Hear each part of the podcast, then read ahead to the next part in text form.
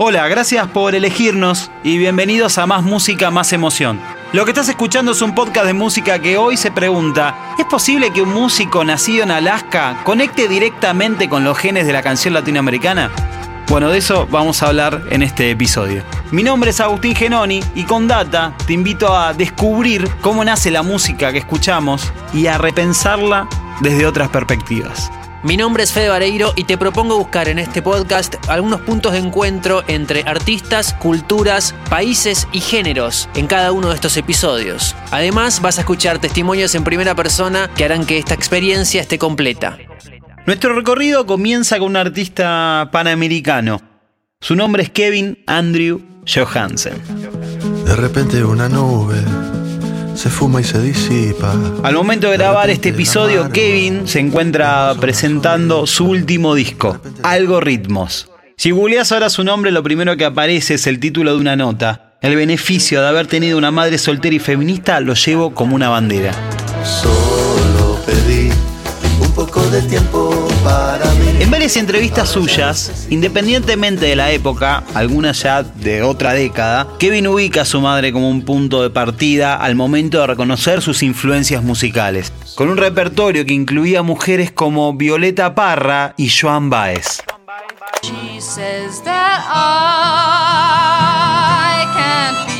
Un espíritu folk y folclorista que eh, va a ser una de las bases más identificables en todo lo que transcurre en el repertorio de Kevin. La historia de Kevin para muchos arranca en este momento.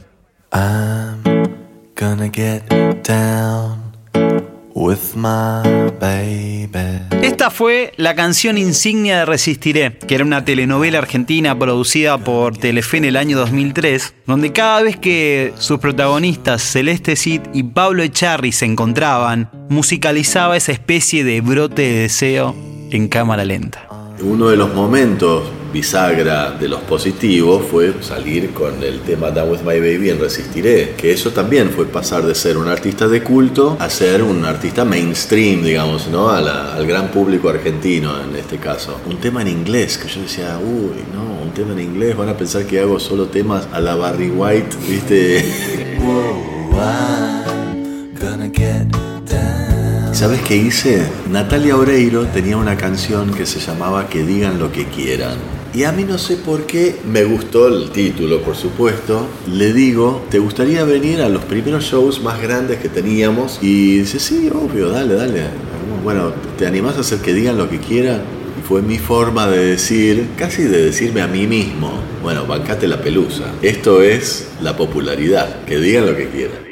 Sin embargo, Kevin tuvo un hito musical varios años atrás. En 1986 conformó la banda Instrucción Cívica, que con el paso de los años la vamos a entender como una super banda. ¿Por qué? Bueno, entre otros integrantes estaban Fernando Zamalea, que después lo vamos a escuchar tocando la batería, por ejemplo, en esta canción. Estás buscando alguna religión. Gustavo Donés, que podés encontrarlo en los discos de Suéter, Alex Krigier, parte de los vientos de la portuaria y también del sexteto Irreal, Julián Benjamín, que más adelante iba a formar parte de Los Perros, y Alejandro Terán, que con el tiempo se iba a convertir en el histórico arreglador de cuerdas del rock nacional, grabando entre un montón de cosas esto. Estos integrantes y otros lo acompañaron a Kevin Johansen. Nos vamos a 1986. La banda era Instrucción Cívica. Siempre hice un poco todo al revés porque, bueno, con Instrucción Cívica salimos un poco antes de tiempo, estábamos un poco verdes, como, viste, jóvenes productores nos dejaban producir a nosotros, que todavía no sabíamos producir. Yo admiraba mucho las voces agudas tipo Sting o Charlie García en la época que cantaba muy agudo y yo tenía esta voz, o sea, viste, después los amigos me decían, pelotudo, cantá como Leonard Cohen o, o- o Barry White, no sea Gil. Kevin nació en Alaska, vivió en Colorado, en Arizona, en San Francisco. Su adolescencia la encontró acá en Buenos Aires, un ratito en Montevideo y en 1990 se vuelve a los Estados Unidos. Ahí va a pasar algo importante. Tuve la suerte de encontrar en el CBGBs, el dueño de ahí, eh, un mentor que, que me empezó a cachetear también. Yo le decía a mi mentor tormentor porque me decía, mezcla, no seas tímido, mezcla el inglés con el castellano, tenés lo mejor de dos mundos, componé un tango en inglés. No, yo me decía, en Buenos Aires me matan. Año 2000. Una crónica del momento retrata cumbias tangueras, habaneras en inglés, un reggae muy porteño, baladitas tipo Leonard Cohen y un tango en el que un muchacho en la puerta de una milonga cuenta su triste vida. Todo esto para definir el primer disco solista de Kevin Johansen. De nada. Y vamos a comer de Beto que nos hizo guacamole.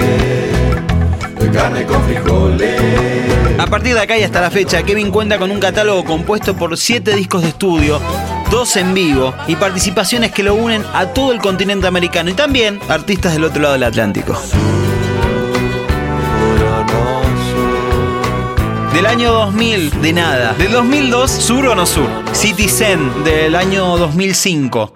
Desde que te perdí, se están enamorando todos. 2007, Logo. Qué lindo que soñar, soñar no cuesta nada. Vivo en Buenos Aires, del año 2010. Con los ojos abiertos. 2012, Vi. Vivo del año 2015. Del 2016, Mis Américas. Es como el día cuando sale el bendito sol. Y su último trabajo hasta el día de hoy, editado en el año 2019, Algoritmos. Y no me debes nada a mí. Y no te debo nada. Y en este último disco, Algoritmos, Kevin nos renueva las posibilidades de ir desde una bossa nova a una ranchera, pasar por la canción pop, pasar por rimas rapeadas medio traperas y participan las españolas Leonor Watlin y La Chica, desde Brasil María Gadú y desde Uruguay los hermanos Daniel y Jorge Drexler y me gusta porque fue grabado entre Buenos Aires, Nueva York y Sao Paulo. El gen Johansen en su máxima expresión. Se esconde en tu perfil, mi querido Brasil. A la hora de definir su estilo, Kevin se considera un desgenerado y cada disco es una prueba de ello.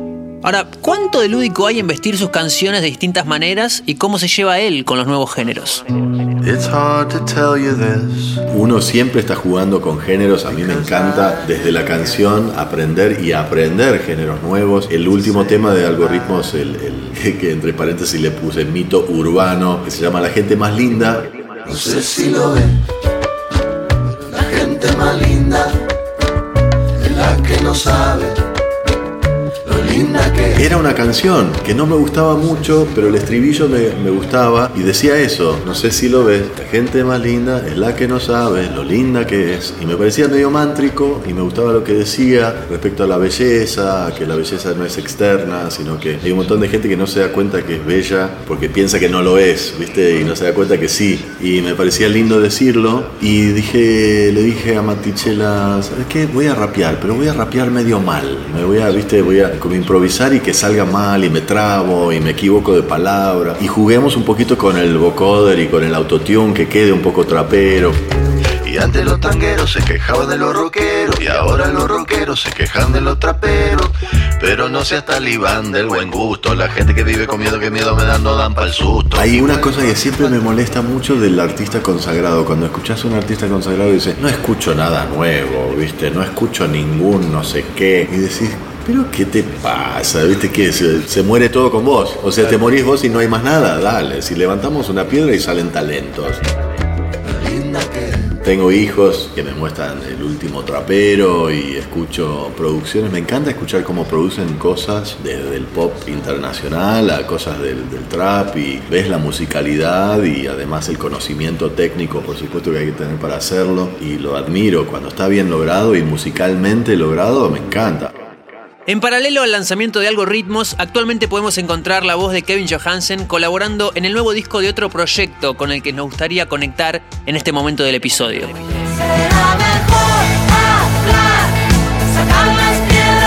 Hablamos de Meteoros, también una super banda integrada por Ale Sergi de Miranda, Cachorro López, integrante de los legendarios Abuelos de la Nada y uno de los productores más importantes de la actualidad, y Didi Goodman, parte, de, entre otros proyectos, de aquella banda refrescante y bailable llamada Brazilian Girls. Hoy, 2019, Meteoros está lanzando su disco Meteoros Más y cuenta con múltiples participaciones en casi todas sus canciones. Emanuel Orbiler canta en Chica en Buenos Aires, Javier Amena en La Quietud del Movimiento, Vicentico en Hoy Soy Roberto Muso, Rosario Ortega, etc. Y la canción en la que Kevin Johansen pone la voz se llama Poliamor.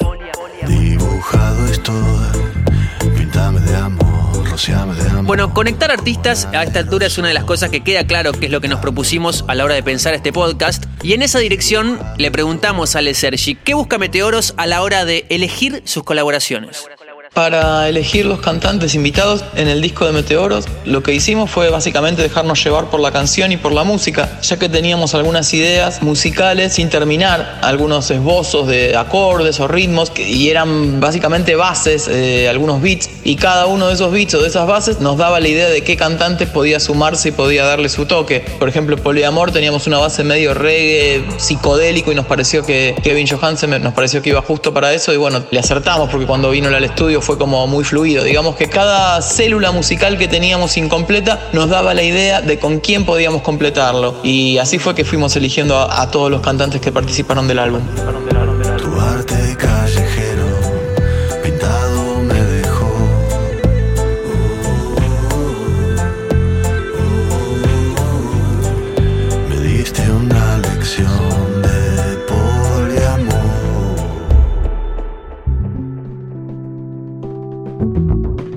Fede, Agus, bueno, eh, ¿qué sensación te deja la producción de este primer episodio?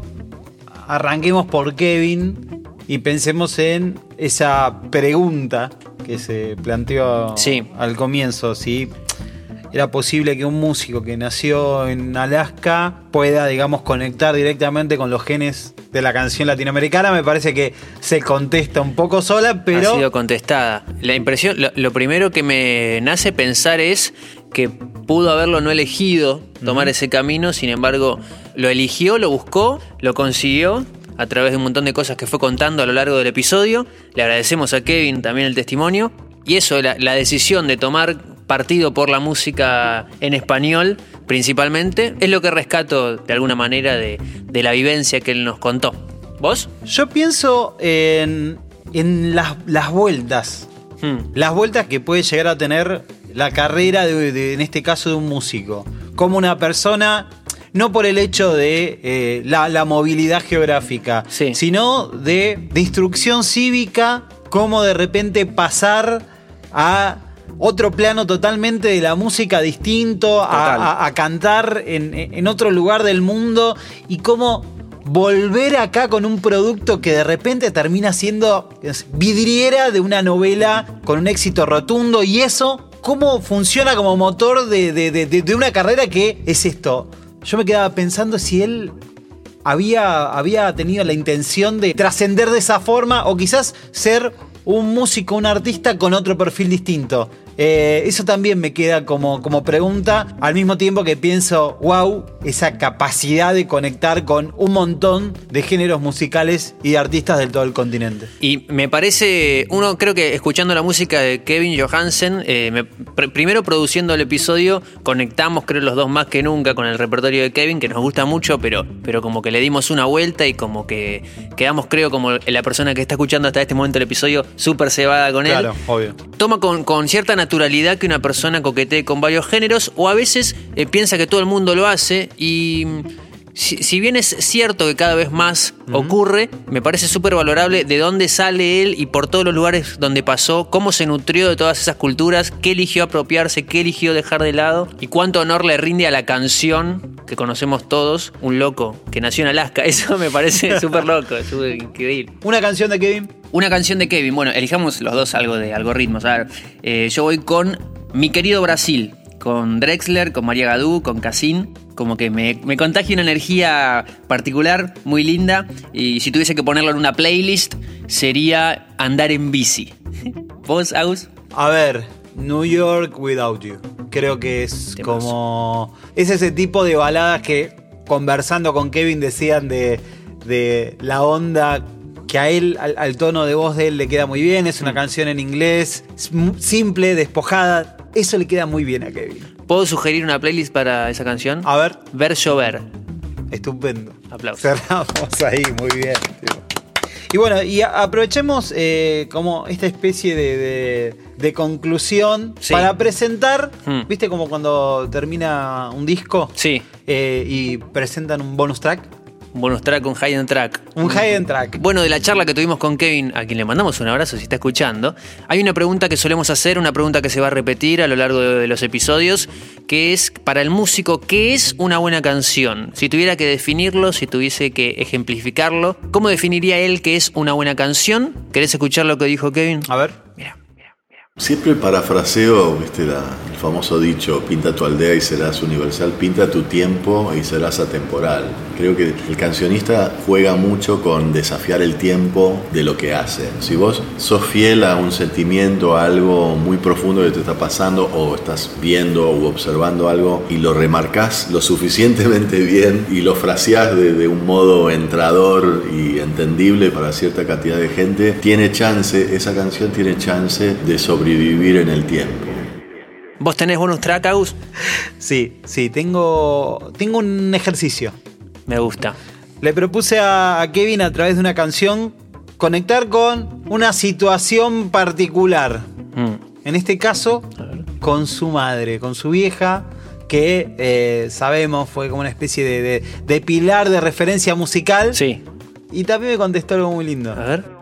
Bueno, casualmente la, vengo cantando una versión de Violeta Parra de El Albertío. Es una canción muy mántrica, repetitiva, bien como Violeta componía. Y mi vieja, que era hiperfeminista además, decía, escucha esta frase, decía, discreto, fino y sencillo, son joyas resplandecientes con las que el hombre que es hombre se luce decentemente. Y siempre me quedó como esa frase y la canto y la recuerdo a mi vieja porque era un poco eso, ella, ella hablaba mucho del honor, de- del honor en lo artístico, del honor en general, de no corromperse, era muy ética también. Esa canción El Albertillo por ahí me marca mi relación con mi vieja. Hermoso. Divino. Como un, Qué un lindo. lindo, lindo, lindo cierre. Lindo Sí.